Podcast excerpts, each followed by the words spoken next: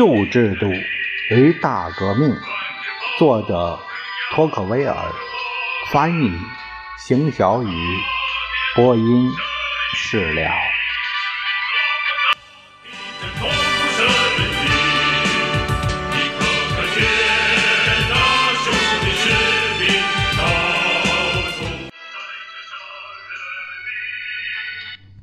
第十一章，题目是。旧制度下的管理风尚。如果读过旧制度时总督们与上下级的往来信件，肯定会感到很惊讶。那个时候与现代制度的相似，竟然使两个时代的管理者也很相似。他们就像跨过大革命的深渊走到了一起。我觉得被统治者也是今昔如出一辙，法律权威在他们心中地位就是最好的例证。官员们已经产生了一种愿望，希望来亲自对政府行为的每一个细节进行仔细核查，还要监测巴黎的一切。随着时间流逝，行政管理日趋完善，他们的野心也更加强烈。十八世纪末，如果没有总监的参与，想在偏远省份的某个地方建个慈善机构是不可能的。总监会亲自监管这个项目的所有开销，亲自制定管理制度，亲自选址。如果建了个贫民救济所，必须向总监报告所有去过那儿的乞丐的名字，以及他们进入和离开的准确时间。十八世纪中期，达让森写道：“官员们要处理的繁杂事务数量非常庞大。”离开他们，什么事儿也做不成。只有他们才能使事情顺利进行。如果他们的知识没有他们的权力涉及范围广，他们就会被迫把所有的事情都交给秘书们。于是，秘书们变成了真正掌权的人。总监要求不仅要向他们报告政府的事务，还要让他们知道每个市民的琐事。总督会要求总督代理报告，就好像他亲自了解情况的一样，把报告中的情况原原本本的陈述一遍。为了能够在巴黎可以掌控全国各地发生的所有事情，政府推出了数以千计的新的管理办法。书面材料堆积如山，行政程序非常缓慢。一个教区想重新钟楼、修理本堂神府住所，一年之内不可能获批的。申请常常需要两三年才得到批准。议会也在一条法令中承认，那样的行政审批程序是事情没完没了的推迟，理所当然会遭到很多抱怨。但他又追加说：“但是所有的手续都是必要的。”我曾认为对数据统计的酷爱是现在的官员们特有的，但我错了。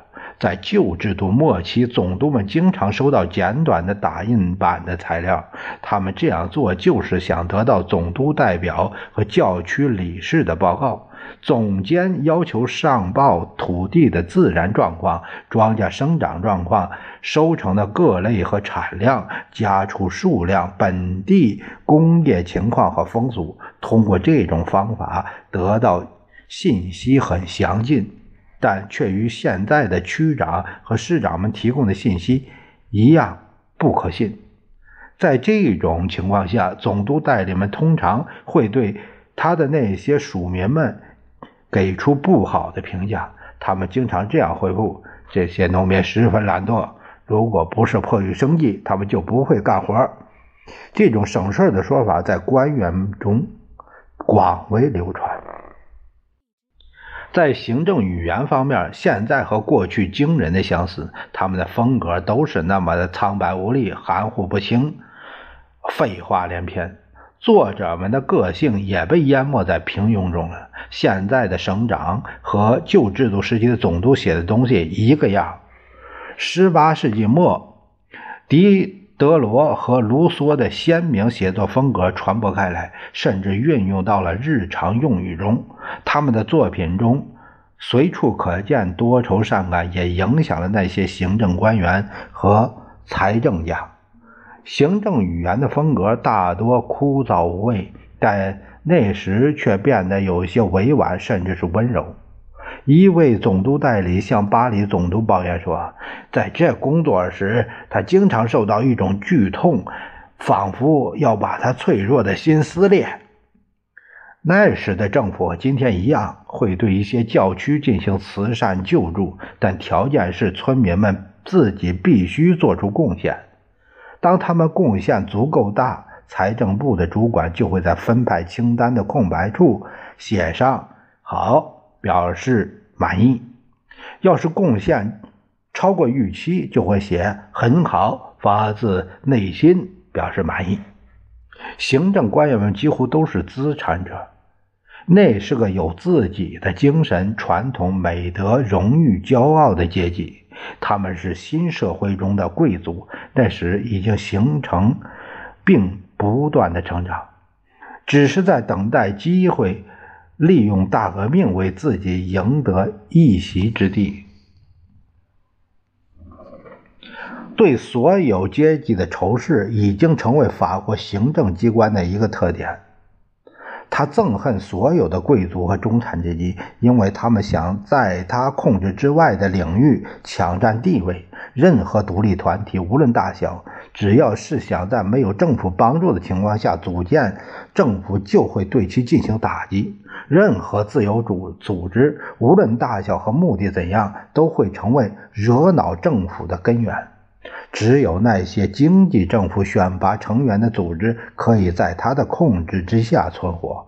即使是大的工厂企业，也很难讨他欢心。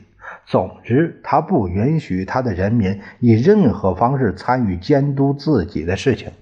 他想杜绝一切竞争，但是作为对他们受奴役的安慰，法国在某些方面开了特例。政府允许他们自由讨论宗教、哲学、民族和政治上的各种普遍又抽象的理论。他宁愿忍受对社会赖以生存的基本制度的攻击和对上帝的讨论，也不愿让哪位职位最低的官员遭到批判，因为政府认为被讨论这些事不属于他的管辖范围。尽管18世纪的报纸或那时政府所称的公报刊载的四行诗，这个是法国预言家呃诺查丹马斯的一种诗体的，比辩论这个刊载四行诗比辩论更多，但是行政机关还是会介意这股微小势力的存在，虽然。他对书籍很宽容，但他却无法容忍报纸的存在。既然不能把这些报纸彻底消灭，就尝试着要把它们占为己用。我找到了一份1761年的公告，是写给全国总督的。公告宣布，国王就是路易十五决定，《法兰西报》从此以后就在政府的监督下出版了。里面提到，陛下希望丰富这份报纸的内容，以保证它成为最优秀的报纸。所以，你们要发给我一份关于你们辖区的报告。报告内容应是任何大家都可能感兴趣的事，最好是与自然科学和历史有关的奇闻趣事。公告还附加了一份简要说明。上面说这份报纸出版要增加，内容更有丰富，而且读者可以花更少的钱来买到。有了这些文件撑腰，总督们就写信给那些总督代理，命令他们去落实。但他们的第一反应却是他们没素材。不久，大臣的另一封信就来了，他严厉批评这些官员的麻木态度。陛下命我转告你们，认真对待这些事，要向你们的下属下达最明确的指令。这次总督代表们按他们说的做了。其中一个报告说，他们那儿一个盐贩子被吊死了，人们备受鼓舞。另一个说他们那儿一个妇女生了三胞胎女儿，第三个说他们区发生了暴风雨。但是没什么伤亡。还有一个说，尽管他尽最大努力寻找，还是没找到有值得报告的事，但他会亲自查阅一份如此有用的报纸，而且还会推荐他们有头有脸的人物去阅读。但所有这些努力所得到的结果却不好，因为他们从大臣的另一封信中谈到，陛下不辞辛劳亲自查阅了各项措施的细节，想把报纸办得更好，还要授予这份报纸最高荣誉和他应得的名气。但你们想写的东西令他大失所望，他表示很不满。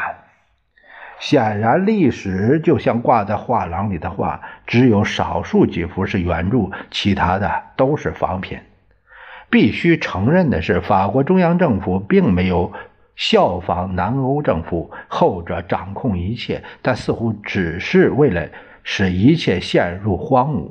法国政府在治理政务上显示出了更大的智慧，而且非常的积极，但他的积极却常常是徒劳，甚至是有害的，因为他所做的事超出了他的能力范围，或者说是超出了任何人能掌控的范围。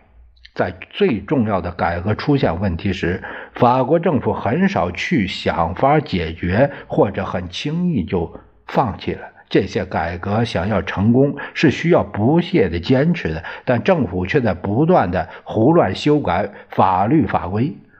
在法国政府的统治之下，所有事都在不断变化，政府制定的新法规以惊人的速度不断变更。对那些习惯顺从的来说，他们很难知道哪一条才是正确的。市政的官员就这样。附属立法的异常不稳定，向总监抱怨说：“法规更新的太频繁，光财政法一项就使他，即使终身任职的镇长在任期间，也不得不把所有的时间都用在学习新的法规上了，因而懈怠了本职工作。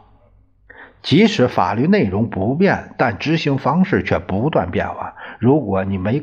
看过旧制度时期的政府执行期间留下的秘密公文，你就无法想象到法律最后被人们甚至执法者如此蔑视。那时既无政治集会，又没有报纸去限制朝令夕改的现象和大臣们任意武断的做法。你会发现，几乎所有的御前会议的裁决中，都援引以前那些只颁布却没有执行的法律。的确，每条法令、王室公告或被严肃记录在册的诏书，在执行中都会经历上千次的修改。从总监和总督发表的公告可见，政府机关允许人们在自己出台的法令中制造例外。尽管他很少违背法律，但为了照顾那些特例，减轻政府的负担，他每天都用这种方式来放宽法律的要求。一个政府项目承包商想减免通行费，于是总督就写信给大臣说：“毫无疑问，我刚刚谈到的这条关于通行费的法律应该被严格执行，任何我国公民都不能减免此税。”但是，精通法律的人就会知道，这个强制执行措施，所有法律惩罚一样，几乎在所有关于征税的法令、布告条令中都能找到。它并不妨碍给予人们的特权。这里，让我们来总结一下旧制度时代的特点：立法严明，执法宽松。如果你企图通过研究法律体系来对当时的政府进行评断，那你就犯了最愚蠢的错误。我找到了一份1757年的公告，上面规定，凡编写、印刷违反宗教和既定制度书刊者，都被强制执行死刑；销售、贩卖相关违禁书刊，被处以同样的刑罚。难道我们是回到？圣多米内尔那个时代了吗？不是，事实上，我们恰恰是在伏尔泰时代。这个圣多米内克尔，他是生于一一七零年，呃，卒于一二二一年，呃，相当于我们的南宋时期啊。这个人物，多明我修会，呃，他的创始人曾以布道团同阿尔亚派异端斗争。后被罗马教廷委派设立宗教裁判所。我们常听到有人抱怨说法国人不尊重法律。哎呀，什么时候他们才能学会尊重法律呢？公正的说，在旧制度时期，人们的头脑中根本没有法律的概念，每个请愿者都会让法律为自己开绿灯，那种感觉就像要求人们遵守法规一样，理直气壮。只有当掌权者想拒绝这种要求时，才会真正用这些法规。这就是说严就严，说不严就不严，说你有事就有事说你没事就没事人们仍然会对掌权者完全服从，但这种驯服不是出自他们的意愿，而是因为习惯。如果因为某些原因他们被唤醒了，那么即使最小的刺激也会迅速的导致反抗。那时镇压他们就是暴力和强权，而不是法律了。在18世纪，法国中央政府的政权结构尚不完备，也没有后来那么有威望。然而，他把所有的中间势力都消灭了。在他和人民之前，没有任何其他组织，所以人们都很尊重他，把他当作社会机器的主要动力，公共生活唯一的管理者。关于这一点，可以在反政府者的文章中找到证据。革命之火已经悄然出现，各种关于社会和政府的新理论也涌现出来。革命者的目的各不相同，但他们所用的方法完全一致。他们想在中央政府的帮助下扫清一切障碍，再按照他们的计划重整政府。他们都知道，只有中央政府才能完成这项任务。他们觉得政府的力量应该跟他所享有的特权一样无限大。他们唯一的目的就是要说服政府合理运用权力。老米拉布是个贵族，他非常喜欢贵族享的特权。他曾直白地把总督形成干涉他人事务的人。他说：“如果地方法官任命由政府独立掌管，那么公正的法庭就变成特派员的天下。”老米拉布坚信，只有中央政府能实现他的愿望。这些思想并不局限于书本。他们进入了人们的思想，与他们的道德观念相融合，影响了他们的行为，渗透到了他们的日常生活中。人们都觉得没有政府的介入，什么重要的事情都做不好。即使是平常最讨厌被控制的农民，也认为，如果农业得不到改善，政府要负主要责任，因为他没有提供足够的建议和帮助。其中一个农民写信给总督，语气很愤怒，像要发动革命似的。他说：“为什么政府不派个监察员，每年来各省巡查一次，检查一下庄稼的生长状况，教教农民怎样改善种植，怎样育肥牲畜，怎样喂养和出售家禽，哪的市场最好？这些监督员应该得到高报酬。”庄稼种的最好的农民也应该得到奖励。督察员和奖章，这萨福克郡，这萨福克郡是英国英格兰东部的一个郡，东临北海。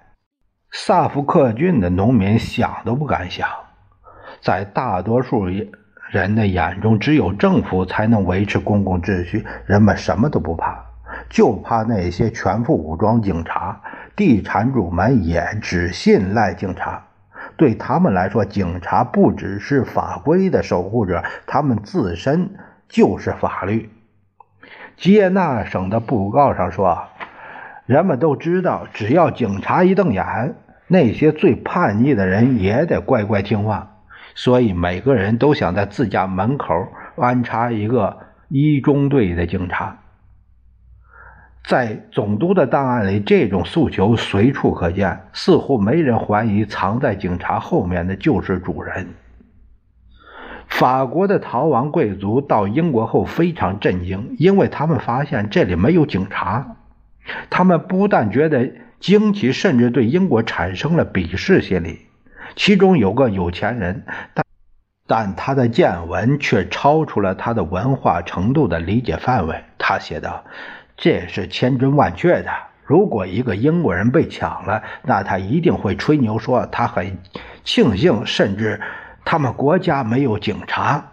他会因为被扰了清静而非常愤怒，可他却会接受刑满释放的叛乱分子，因为法律胜过一切。”他又写道：“当然，并不是所有人都有这样错误的想法。有些明智的人就会持相反的观点。从长远来看，智慧才是最终的胜利者。”英国人想法的独特与他们生活环境有关，但那个法国人没想到这一点。